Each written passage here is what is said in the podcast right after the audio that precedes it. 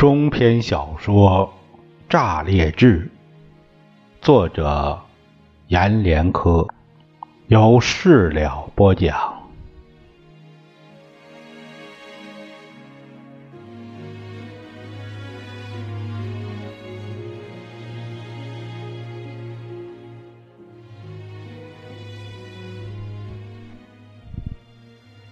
二狗。突然朝明亮跪下来，哭着磕着头：“ 镇长，镇长，放了我吧，我再也不偷了。镇长，镇长，放了我吧，我再也不偷了。”孔明亮又给那警察递了个眼神儿警察又把保管二狗放开了。一天间。镇长这样跑了炸裂几十户，上至工地施工队的队长家，下到施工队专门搬砖的，还有活灰的小工家，凡是炸裂人，他们家家都偷有工地的砖瓦、水泥、钢筋和木材。进门后，凡是见了他都忙不迭的换镇长的，一律宽大处理，没收所偷财物，再朝那贼的脸上扇上两耳光，也就万事皆休了。问他说：“还偷吗？”不偷了。为啥不偷了？已经富裕了。要遵纪守法，不能给镇长炸裂抹黑。原来贼是智人，很会说话，也就满意的走出去，到另外一家，这就遇上心中不智的，见了明亮不唤镇长，只叫兄弟，叫侄儿，镇长也就心有梗塞了。不说话，只递眼神儿，警察就提着手铐上前，哗啦一下把那贼人扣起来，用一脚把贼人踢跪在地上。贼人不知所措，求着镇长明亮：“我们都是炸裂人，别忘了你要给我叫大爷的。”警察的耳光就像如雷阵雨一样落下去。噼噼啪啪响连天，边打边问：“还偷吗？”镇长光明磊落，一生最恨偷摸，你不知道？直到那人灵醒过来，不再唤明亮，不再叫侄儿，把镇长镇长挂在嘴唇上，保证说再也不偷了，再也不会给炸裂和镇长。丢脸了，也有不明事理的。你打他一耳光，他反倒瞪了眼。你敢打我呀？我是镇长的叔，又一耳光。明亮，你就这样看着他们打我？别忘了，你当村长的时候，我们全家都投你的票。镇长不说话。只是看着他家从镇上偷来的满屋满屋的东西，和他一家的老老少少，脸上盛着不屑和轻灰。后来，那跟着的警察从镇长的脸上看出意思了，问老老少少说：“你们都参与偷了吧？都给我跪下！他妈的！”不跪就到监狱蹲一年半年，一家人都慌忙在院里跪下来，不叫镇长的名字，不称自己是镇长的叔伯婶娘啊，不说镇长当村长时他们投票选举的事儿啊，只叫着镇长，镇长，你高抬贵手啊，我们以后再也不偷了。再也不给你和炸裂脸上抹黑了。镇长最后看看呢，眨眨眼，警察也就放了那一家。大车小车把家里偷的东西全都没收了。镇长为地各种各样的眼神眼皮磨下来一层茧了，累得吃饭时也想打瞌睡。走在大街上，瞌睡上来，人会撞在路边的电线杆上，财富就这样聚集起来了。没收来的东西堆积如山，在镇外河边的荒野里盖了铺天盖地的仓库房，装不下，就码在露天的路边上，堆在山坡下，一个现代的镇子也就这样铸建起来了。昨天还是乱七八糟的脚手架，今儿个。就是楼里架空，工人们在那楼前清理垃圾、打扫卫生。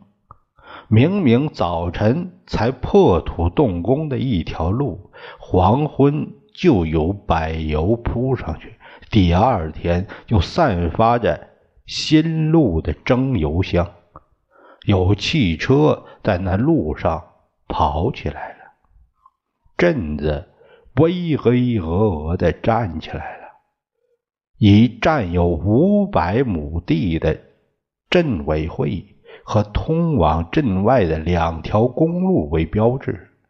当这些都建成通车后，炸裂的经济繁荣和现代，就像气球升在天空里。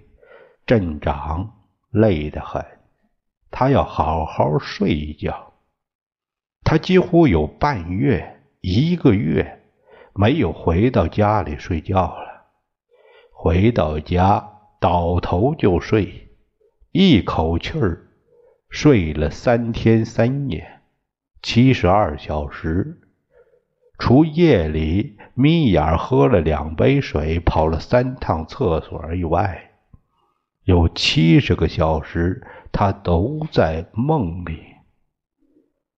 醒来后是在一个下半夜，窗外月色奶白的从窗口透进来，有一股冷凉的秋意在屋子里荡着、流动着。床里结婚时的红喜字儿已经褪成灰色的红，而且床头。墙角上还有一个小蜘蛛网，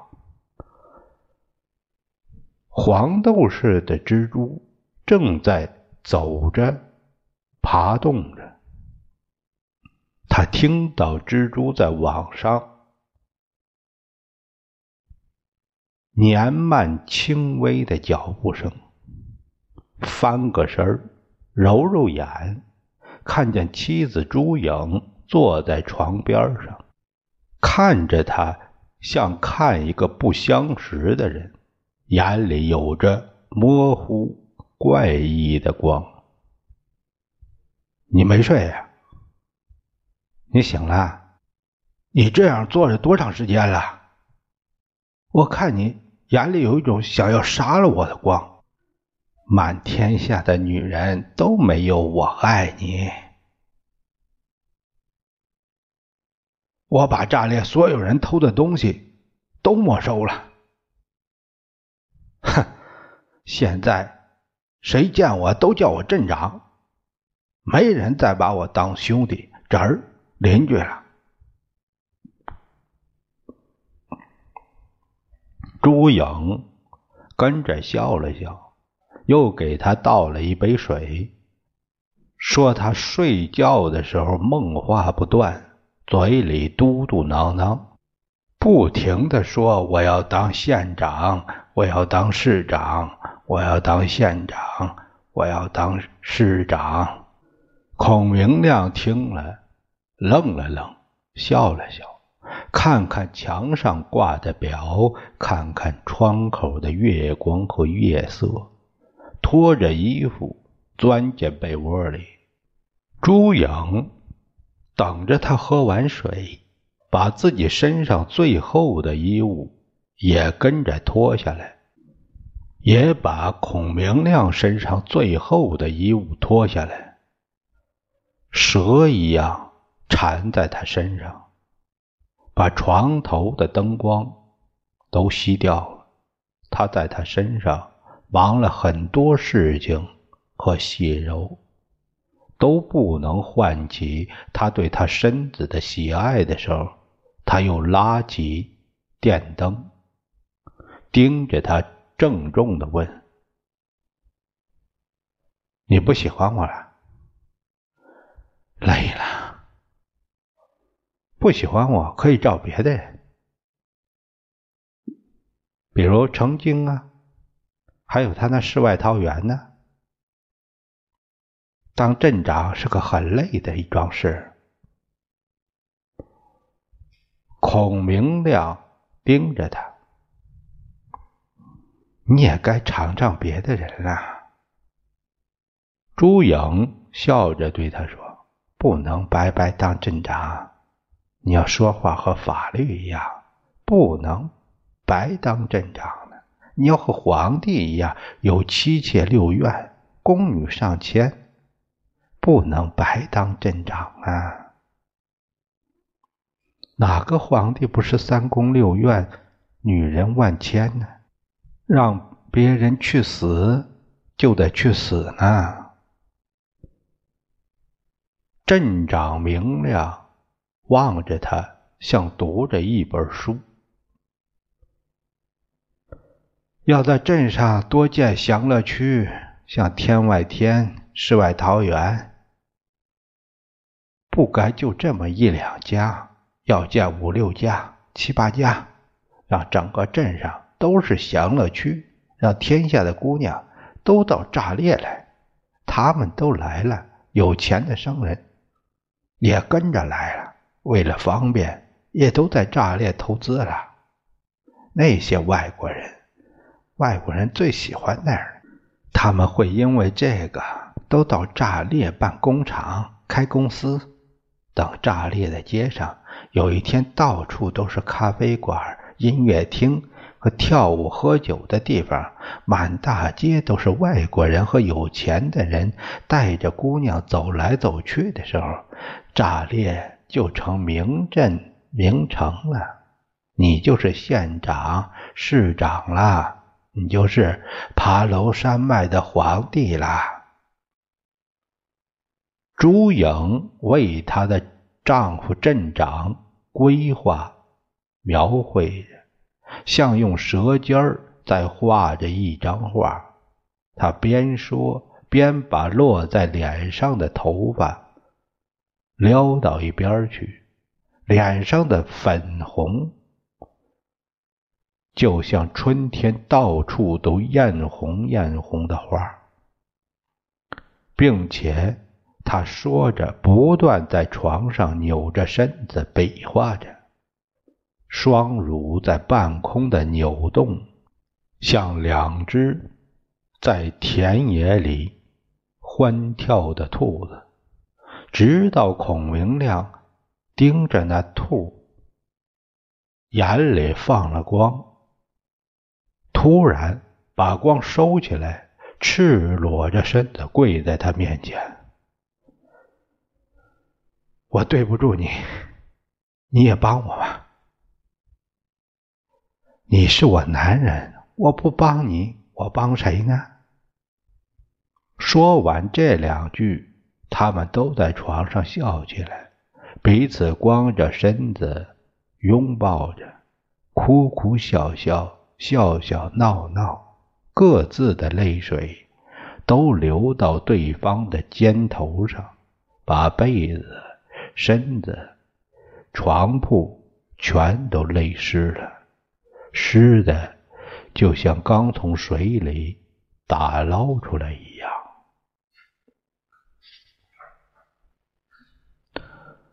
老大孔明光决定要和他媳妇儿离婚了，不为别的事儿，就为家里的新保姆。保姆。叫小翠儿，二十几岁，人清秀如水，嘴上的甜润，终日都像涂了蜜。他是朱颖从城里带回到炸裂天外天的人，可没人知道他是天外天的人。问你家里是哪儿的？回答说山内的。问多大了？回答说你猜呢？问父母还好吗？他就哭起来，说父母早就不在了。因为父母不在，他才出来做这保姆的事儿。于是就都很同情他，人就对他好，他的脸上就有了一个孤儿受人之好的笑，总是挂着笑，像飘着彩色的云，声音柔嫩，低声细语，说话做事儿不吵不闹。有人和没人一样，说没人，你刚觉口渴了，他就把水端到你面前来；你刚觉得身子有汗了，他就把更换的衣服捧到你面前了。他就是一道仙。那个中年保姆在明亮做了镇长那天走了以后，没几天，小翠儿就被朱颖派到孔家里。就像朱颖想的那样，没有孔家人看见那个中年保姆和孔东德多说几句话，没人。谁看到他对孔东德有怎样的不归和不惧？他就在孔家洗衣做饭、端茶倒水侍奉孔家大半年。该查是查，该酒是酒，该退到屋里就退到屋里不出来。可在他走了没几天，朱颖就看见吃饭时。公公莫名的把饭碗推到一边去，咒骂着说：“婆婆把饭烧咸了。”骂儿媳妇蔡琴芳把衣服没洗干净。睡觉时不是说牙疼，就说闹发烧，请了医生买了药，又不真正看病和吃药。翻来覆去就是闹。有一天，家里只还有朱颖和公公的时候，公公对他哀求了一句话：“你能把那保姆请回来吗？”朱颖知道时候是到了，可以依着想的去做了，就把小翠儿。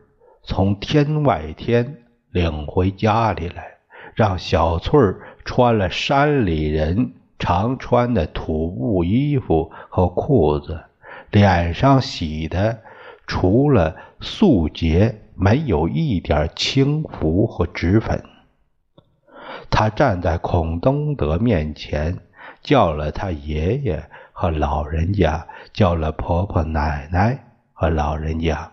就开始卷起袖子，扫地、擦桌子，还跪在地上寻找孔东德掉落又滚丢的原物。一切都和到了自己家那样，一切都像侍奉自己的爷奶一样，无拘束，无隔离。孔东德是要朱颖。还把那中年保姆找回来，可朱颖没有让那保姆来。他说那中年保姆回了人家家里去了，花什么大价钱也请不来，只好请个年轻的。说也许这小翠做饭比那个做得好，洗是手脚也没那个更利落，可她还是勤快，说话还是润耳的。小翠儿就这样在孔家住下了。三个月后，老大孔明光就决定要和他媳妇离婚，要和小翠儿结婚了。说出这话是在一天午饭后，懒散的日光在孔家院落霓凰着，麻雀在树上。像鸽子那样咕咕的哭，门外走过去的脚步声，就像树叶飘落一般悠悠和轻微。随着炸裂气儿吹一样的繁华和热闹，村里已经又有人把房子朝着河边大街上盖，盖好房子做生意。也作为商家的门面店房出租出去。刚刚在山坡上新起的楼房和瓦房，立刻就人走屋空，冷清起来了。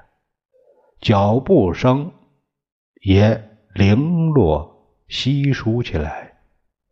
孔明亮经常在镇政府里忙着不回来，吃住在那边。似乎死都要死在他的镇政府。